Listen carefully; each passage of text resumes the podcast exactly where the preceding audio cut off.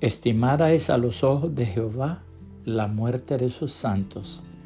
Salmos 116, 15.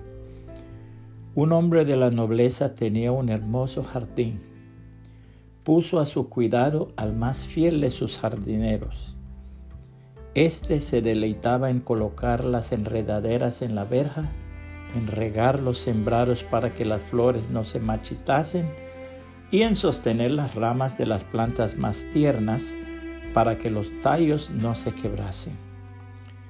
Todo su empeño era hacer que su amo se sintiera feliz en medio de aquel paraíso de flores. Pero una mañana, mientras se deleitaba contemplando sus flores bien amadas, observó con sorpresa que alguien había desprendido de su tallo la más linda de sus rosas.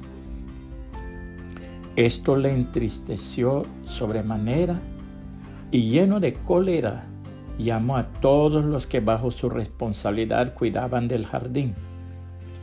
Los reprendió por su descuido. Pero uno de ellos le dijo, mi señor estuvo esta mañana paseando por el jardín y yo vi cuando cortó la más linda de las rosas y se la llevó. Lo que en un principio había entristecido tanto al encargado del jardín, ahora le producía una gran satisfacción. La palabra de Dios nos dice, oí una voz que desde el cielo me decía, escribe Bienaventurados de aquí en adelante los muertos que mueren en el Señor. Sí, dice el Espíritu, descansarán de sus trabajos, porque sus obras con ellos siguen.